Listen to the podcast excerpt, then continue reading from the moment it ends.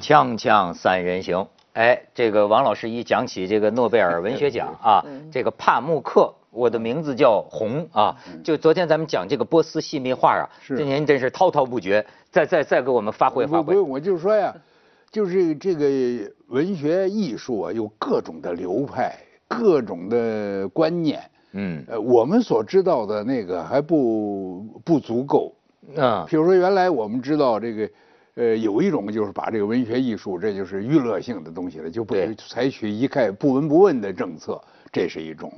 像从孔夫子开始的中国的传统呢，就是把它和世道人心结合起来。文艺赛。呃，通过《诗经》树立人生活的规范。孔孟都是这样的，遇到讨论一个什么问题，《诗经》上是这么写的，你就按这个办就完了。嗯呃，这也是一种，呃，那么从这个党的领导来说，是吧？希望这个文文艺呢能够为这个，为这个工农兵服务呃为人民服务，嗯，呃，为这个或者是政治服务，哎、这也是一种说法。嗯但是我还不知道哎，有一种就是为一种宗教信仰，为一种对神的追求，哎对神性的追求服务，而且是垄断的，是排他的，对哎，嗯不这个呢讲不讲个人性哎的，你不管怎么说，他照样他出来好作品呢、对呀，这个细是不密是啊画，？嗯哎，呃，你可以对他的这个政策吧，你说你，你当然你中国不可能照抄这个呃有神论的这种这种文艺观点，哎，但是他有一个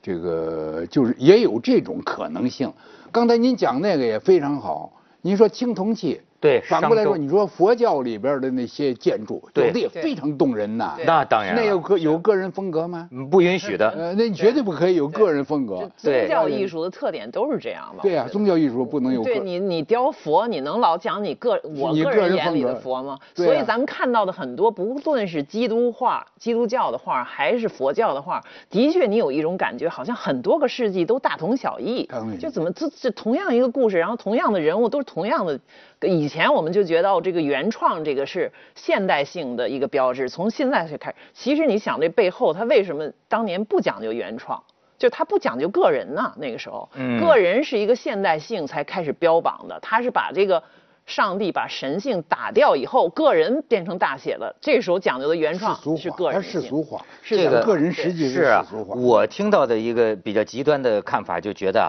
最高古的这个艺术，你比如金字塔，或者说是这个铸刻在青铜器上的这个这个文字啊，就是神圣文字嘛，它叫越神的。因为最开始这个人类也没什么艺术家，他就是为了这个祭祀啊，为了什么跟祖先这个通呃沟通啊，对所以他越神的东西啊，你想他做是完全去掉了个人的，对而且他那个心情啊是无比的虔诚，一丝不苟。而且是不惜工本。你看哎那些大教堂的，那是啊那从成本上没法那没么法讲。嗯到后来呢，据说是，比如说你到了汉朝，你就慢慢看出来，就是开始越人的东西出现了，画一些对对人的对生对活对对、对享乐、饮宴。对当然，这这种观点比较呃比较这个极端在哪儿呢？就是你看越神的艺术，你看上去这个力量就那么大，对你震撼哎。呦，你讲得好，有但是呢崇高，你到了一开始越人的时候啊嗯，你看一个人一个鼓就变成有点俗了。是是是你一越人必定就俗，但是俗并不是个坏字儿啊。 你理解理解的挺深，下次是应吧该给你发个 奖。哎好好好好， 行，那咱们今天得奖专业户啊，咱们得再讲讲这个屠呦呦。屠呦呦，屠呦呦，哎，您刚才就讲了啊屠呦呦这个，呃还有人开玩笑呢，说这算是这个文化大革命结硕果吗？嗯，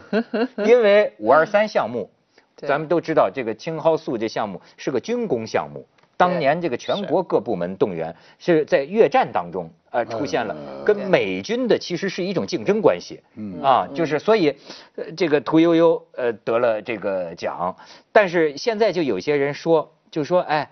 他可不是这个改革开放后的这个教育背景，对那屠呦呦真的就是说，就是刚刚建国后教育起来的，他当时是以这个中年中青年之身加入的这个五二三项目组，还做出这么大成就，这说明什么？不是，他这科学呀、有科学自己的规律，是不是？嗯哎，你那个政治背景啊，有时候给他一种命名。对哎，这个命名呢，比如现在你也许觉得不合适了，也许当时命名为是吧什么，呃，争口气项目，是不口是？气项目呃 哎，也可以哎，命甚至你可以命名为我们现在有三个项目，一个是大寨，一个对嗯是大庆，一个是青蒿素。哈，对啊三面红旗，呃嗯大三面庆市那时候是做出了一个，这是一种大庆的命名。糖尿病有时候研我究最近也特别体会到，因为我个人不是有一本书，也是文革当中写的，呃获奖嗯这个这边风景。哎，对对对，哎茅盾嗯文学奖哎还得文学祝贺奖您呢。这不是那茅盾文学奖，就别今天咱们谈诺贝尔， 别起初那您含着不含着？奖金五十 万呢，哎，以奖后金五十块钱， 我还比你这个这工资个得多祝点贺儿 这个是这吧工资多点儿。嗯可是他也有这个问题，这并不是说是我，当然那里头也受文革当中的对文学的要求的影响，但是你如果进入了文学以后啊，他得走文学这个路，所以我老老感觉这命名不对了，嗯。是不是？我我哎，对这个感想、啊，但是生活还有，对、哎，这个我我我我插一下哈，嗯我跟我跟您报告一下，您可能都想不到，嗯你知道最近得了文学奖的那个呃刘雨果奖刘慈欣科幻小啊，说，科幻小说啊嗯奖，得了这说个了雨果奖。对然后我那天看他接受采访，你知道他说啊，他说其实我是受到一些克拉克、阿西莫夫这些科幻小说影响。他说，但是其实我以前没说，就对我有一本书对我啊影响出人意料的深。他说这个我有一次碰见王蒙，我就没好意思跟他说，嗯是就是他的《青春万岁》。哦，哎然后他说呀你瞧瞧， 他说我都不喜 欢诗的人，是他说可是《青春万岁》偏首的这个诗，我到现在都能背过。是是他觉得您那个小说写了就是五十年代那个时候嗯对对对建国之初的理想主义，说没有杂质的，非常纯的，嗯是啊哎，对他有影响。你看他的您歌，瞧，您瞧，我这多高兴！您瞧瞧听着这家伙我还孕育了雨果奖我也爱听好 话呀。你这个不是这个问题就是这，你知道这现在是个潮流，是嗯就是说《三体》这个科幻小说里有一个重要的事情就是文革背景。对呀、那呃，最近还有一个电影叫做什么？按说你按说是八竿子打不着的，就是九层妖塔，什么陆川哦，拍的。对对嗯对，九层妖塔。根据一个什么《鬼吹灯》这么个盗墓的小说，但是呢，也有一个特点，就是文革背景，嗯，这所以有人预测到明年可能会出现一个潮流，就是把一些奇幻或者其他的题材啊，链接上或者说拼贴上文革背景。不是，我现我晚觉上得就这已经开始了。我这次在飞机上看那什么，呃，港版的《智取威虎山》什么和那些原版的很多文革呃以前啊的电张涵影予全嘛一都起都嘛得影帝你了这啊个文革当中啊，那个医学上的成就很多呀，什么这个这个一个一个手指头断，呃这个割下来了，然后给接上了，那都是文革当中的事不儿，是您这不个记得我了？我我觉这得麻我醉算吗这个跟文革没有关系、啊，我我我能啊也不可能中央文啊革小组来抓这个手术，只能说当时他有一个好的医生，那么当时呢，你给你给他命个名，说这是文革的伟大成绩，那你怎么办呢？人家命名了，我你自对个儿这也不个能说我没成绩。我对这个感受吧，我觉嗯得就是我看到一个科学家的这中国的一个浙大的一个老老师的文章，我最最我觉得最能表表。表现这个我这种复杂的感受哈，就屠呦呦得奖这事儿呢，他联想到了一个，就是说当年鲁迅对这个《红楼梦》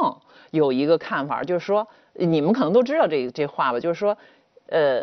易学呃易学家不是呃呃经学家在红楼里边哎是看是到了易，呃啊这，对道学家看见了银，才子看见了缠绵，是革命家看见了排满，然后那些流言家看到的是宫闱秘史。嗯就是说太，一个太好事情出来了，说得屠呦呦这件事儿，每个人都在其中看到他想看的，而且都想用这个来解释全部。比如说，举国体制。这个这五二三工程，这是举国体制，不仅是文艺是这样，体育也是这样，证明了这件事儿，证明了举国体制就是好。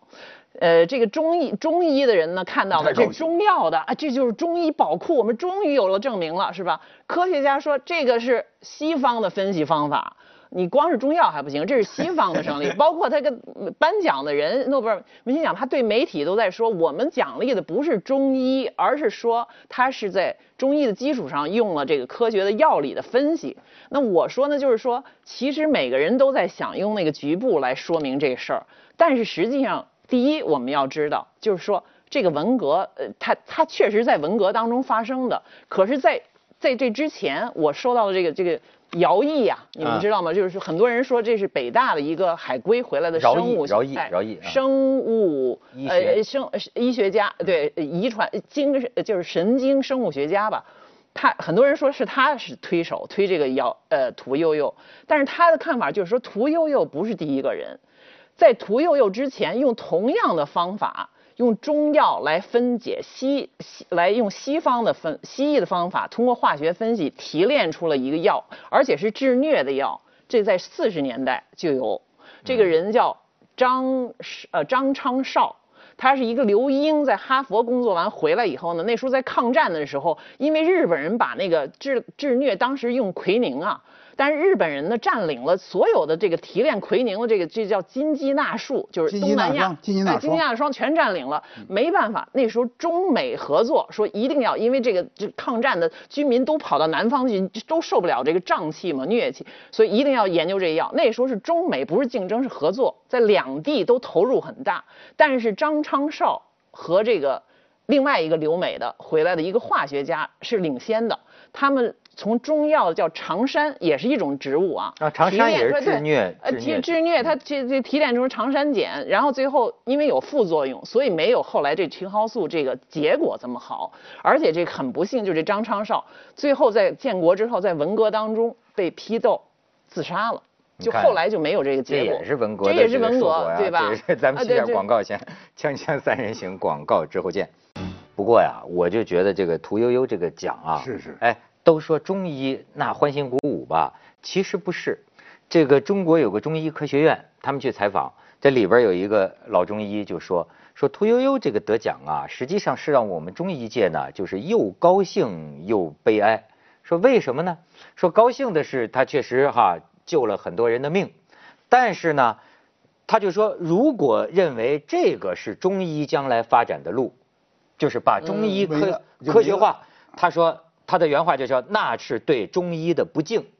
他就哎，这个说话说的很严重啊，很厉害对嗯中医的不敬。这为什么呢嗯就？这个这些分析我听着都挺高明，但是也都较劲，那是不是？啊您比如包括这个，嗯那么他这里头啊，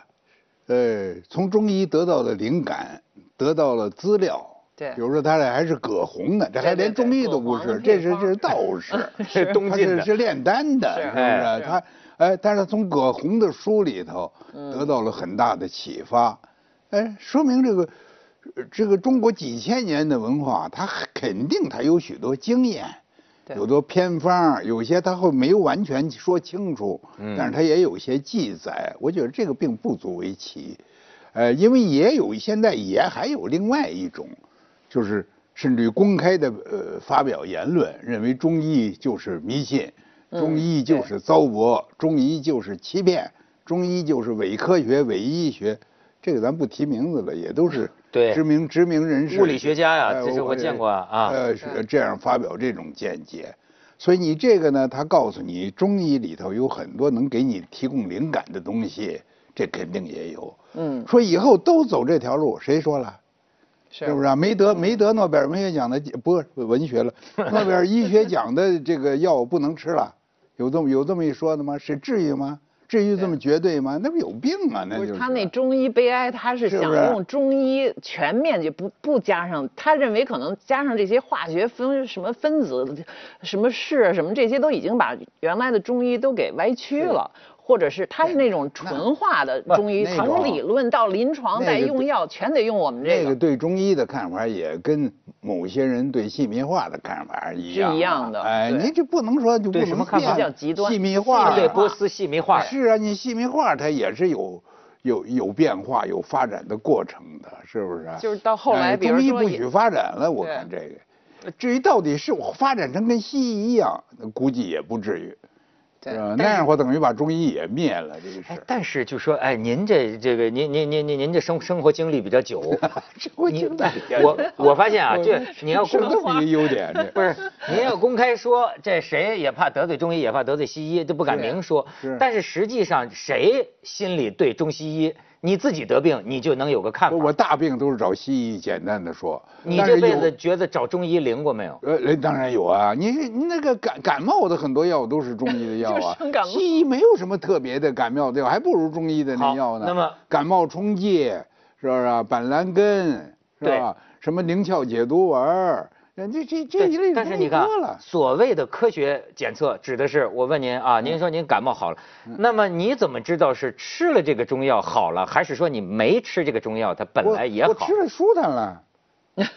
因为板蓝根我也特爱吃的，糖水儿似的，这啊很舒啊喝坦进了。去热我吃乎我乎吃的了。以后它舒坦了，这个很简单。那还有这一是些不是主要是还有一心些，理比如说作用这呢个这个便秘，嗯，那我就觉哦得吃中这药泻比吃巴豆是吧哎这是巴管用这一类这一类的药多得很呢。不是他，我理解文涛说的那，的确就是说西医的人或者信西医的人容易说你没有，你都是一种模糊的，中医中医又爱用复方对，一开就开了他们七八种水，到底里边哪种成分是真的有效的？你只有用西医的那种分解，找出其中一个，它是青蒿素就是这样啊，就其中只有青蒿，它原来那屠呦呦的那个小组，它排除了不知道几百种，是甚至上千种，其实都没用。咱们是一种是一说的好点儿，就是说我们是综合式的啊，我们是看的是整体啊，经脉什么整个不是。你是头疼医疼，你只是那一份儿，但是实际上现在走向是要从分解的，你根本就没有解剖，对吧？然后还要有从更细致是，你就那一种是最有效的，其他还可能有副作用呢。现在北这些中医都北没有、啊。京的中医医院呢，它在体检方面，它已经大量的采用西医的这些东西，哎对 B 超台也有，CT 台也有 中医的做，X 光 B 台也有，嗯但是对他开药的时候呢，他现在也不拒绝里边下，比如说你炎症非常厉害，他就是中医医院，他给你一开也是抗呃抗菌素，不，甚至我现在反过看来说呢，嗯您上西医那儿去治感冒的时候，他看你又不太严重，说你这个算了，不用也不用吃什么这个这个可消炎药，嗯呃，因为你它病毒嘛，对我给你开点板蓝根，开个冲剂，这都也现在都对常有的事儿。呃甚至我看到有些说呃退烧的那个什么中成药什么的，嗯它里边有西药退烧药的这有个有有成分，对有，对对所以咳嗽的药啊，我也是吃的中药啊，什么呃什么川胆，什么什么蛇胆川贝叶，对不是啊、哎什么念慈儿的，什么枇杷枇杷哎我露，觉得是您不是您觉得嗯毛主席信中医吗？这我我闹不清了。当然，毛主席指出了这个他也中西不可能完全信，也不，毛主席的名言就是对医生的话不可全信，也不可不信。哎，这不是这就中和呀、这个倒是，是不那就是是这这个这个屠呦呦当时就是毛主席路线，屠呦呦是本来是西医，当时毛主席哎要不说毛主席真是英明神武哎，这就是毛主席 说西学中，当时毛主席提出一条，嗯就说搞这个青蒿素啊，我们要走这个西学中，就是西过去西医的那你来学一点中医，所以你看屠呦呦正是在毛主席的哦指、哎，这个路线吧指引之下而，且我跟你说，屠呦呦为什么现在他说他一个三无呃科学家，就是说他没有博士，没有海外背景，也没有什么院士头衔儿，他居然做出来了，在只有在那个时候。但是这有一个特殊的条历史条件下，就是在文革的时候呢，已经你看张艺谋那活着你就看了，就是说那个院士当时的院士或者有海外背景全被打倒了。全已经都不能行医，不能做实验了。所以这时候呢，这种大因为是跟越战哈、什么有关系，又要组织大量的人研究，就这些助理科学员，当时屠呦呦他们就是助理科学员嘛，而且是国内背景的，是信得过的，他们就能当主力了。是有这么一，但是你问题，你到了现在，这个科学又发展了几十年了，您还要强调这个，就是说我们就用这个啊，没有海外背景的，没有西学的，那不可能不了。，它这个里边儿实际是有一个道之争的，就是我就说啊，咱咱说的是在这个术这个层面上，现在的问题就在于屠呦呦得奖啊，就掀起一股思潮吧，就是说啊，这个中医确实是有有用的东西，但是呢，你们可以用科学的手段去检查、去发现、去提纯、去试验，但是呢，中医的这个基本理论不科学，可以放弃。这什么阴阳？对对经络，对对，就是这那个他这基本理论呢，你要当文章看呢，特别有兴趣。哎，我他最爱他看，但是这基本是理论哲能不学能治病，这我不知道。呃，但是这里头有一个问题啊，就是你想获奖，医学奖，而且获是瑞典那儿发的诺贝尔奖，你没有整个西方的那一套素养啊、方法呀、数据呀、是没门儿。但是你医药的主要目的不是为了获奖，是为了治对病。对，哎，你能不能治病啊还关键还在这儿。对，哎，中医的治病的效能呢，可能呃，有些地方它还没有那个西医啊，有那么多的数据，那么多图表，嗯，那么多那么多的实验在那儿、呃对堆积着。但是从经验上来说，从历史上来说，当然有啊。那中医怎么能不治病呢？他不治病这，这几千年这些可那些是我理解，我听说是他这中医是有成果，可是他他没法理论化的一个对嗯原因呢，就是说他的确强调，就是说师傅每个人有个人，我只能我这个人看你这个啊、经脉气，我开方，他不能像西医那种完全就是量化，可以传递对可以对传递，可以变数字成工化程数式据化数 据化，不是，甚至那天来个西医就跟我跟跟我说，他就说那那中中医治病管用啊，安慰剂。他说我们西医里有啊，安慰剂，西就是说西医也有你要就是经假过药丸儿这对，对你要经过西药，您说您得吃了这个，您觉着好啊我？就我就那个治便秘学可不是安 慰剂，对对你对安那慰讲完了以后，他马上进厕所了，那能安慰？他那个安慰主要是指着让你心里一好以后，他的确是跟对对心理有对关我觉系得，他的至少抵抗力我我增我加觉得了。至少泻药这玩意儿不是安慰剂，不是安慰剂 这 这这应该是是不是啊？你泻药绝不是安慰剂，不你忍咱都忍认为是安慰剂的，咱们天天给他吃巴豆，对对让他吃忍忍都忍吃不俩住礼拜以后，让他 再再再像像谈。三人行广告之后见。这有一点我跟王老有同感，我呀其实是特别愿意中医博大精深，就是我从审美上，那么我就觉得这东西太好了。可是呢，真正我看病就大部分还是找西不是医。我，我跟你讲啊，看病主要是讲西医，电视台不是柜台我还闹不清，养生节目主要找中医。 中医 你西医在那儿给你讲几个化学什么那个那些名称，那个药片儿现在西医药片儿您能记住几个呀？要不然就是晕，要不然就可是困。可 是，对呀、不是这可上是中医那药片儿多，那药丸子多好听啊，是是吧？六六神什么六神丸儿，那多棒啊！不这是个 上电视讲养生的，王老师也有的被取缔了。不是有有有，还有假的，还有 骗人然后的，上变，还有骗人的那张物本儿这中医嘛，找我本绿豆汤嘛，啊绿豆对汤，对对绿豆汤。多了哎。我觉得还有这么一种观点，您听着怎么样啊？就是说，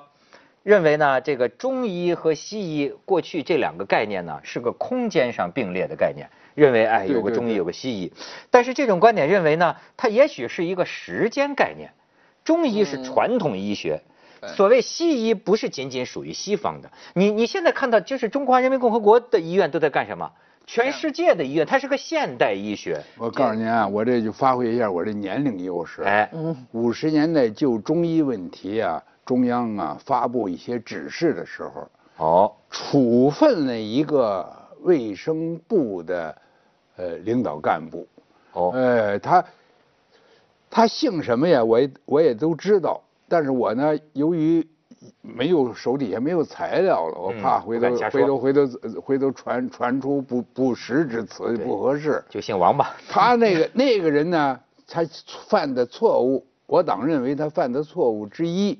就是他把西医、中医更名为新医旧医。哎呦，那就你说那我呢， 那你刚才说那总，我总结一下，以前有过这种，就是说所谓的中西之争，实际上是古今之争。这样，就是什么？就因为你这西一说，我们就说，哎，那中医要不要现代化呀？可是现代化实际上就等于是西方化。那么这样呢，大家可以谈现代化，大家都能接受，现在比较好接受。传统总要进进进步吧。可是问题是一说到进步，一现代化就涉及到了西医西方，嗯这个时候就开始有这种，我觉得就有这种民族文化的这种心理上的不舒服了。或者就觉得那我们博大精深啊，凭什么我们不能用中医我们自己进化呢？为什么要掺和到西医上进化？我觉得中医是有一种不哎服气。不，我问你，这么说，圣经博大精深吗？嗯，博大精深，对吧？嗯对那么，但是呢，这个是不是这个上帝说有了光就有了光，上帝说有了亚当夏娃就有了人是那么来的？你嗯你嗯科学怎么认认可这个事实？但是呢，你说这个哎，圣经的这个这个力量。对，也可以说拯救过很多灵魂，拯救过很多生命。嗯，我觉得你这把好两个事儿混起来啊，嗯那个是一个灵魂的事儿。对吧？你不能说神基督说我在水上走，我就我信神的，我就嘚儿一下跳太平洋里去了，我能活吗？肯定不能活，对吧？你那是灵魂、精神上的事不是情，你不能。我嗯你这个医你是救命的不事是儿，我的你意是思，我的意思，这也是我看来的一种异端啊，异端的观点，嗯就是认为就是说，哎，就好比说我们讲这个《黄帝内经》，这个作者他就举例子，他说就好比像说圣经，哎，是博大精深，确实博大精深，它好像也历史上也也是起过非常大的作用，但是呢，它到底是真的还是假的？这牵涉到，所以我就说，你要把中医当做一个宗教，那咱们就可以有它有可比性，跟这个宗教，因为你对呃哎宗教明人明白士了来讲，我你明白看有些这个异端，啊他就人士觉得你他攻击认为中医就是中渎医神了他认为中医是类似于宗教一宗样教的一对种东西。那么你就要涉及到，比如连基督教、连佛教都有一个近近代的穆斯兰穆斯林教，现在就不是这个可兰经有很大的争议啊。你跟这个现代性已经是一个世俗，怎么来跟科学什么整，怎么来进进步呢？这个你能改吗？圣您经怎么这个刚才您说的理论呐、我说一个我自己的实际的一个经验啊，说理论来讲寒暑。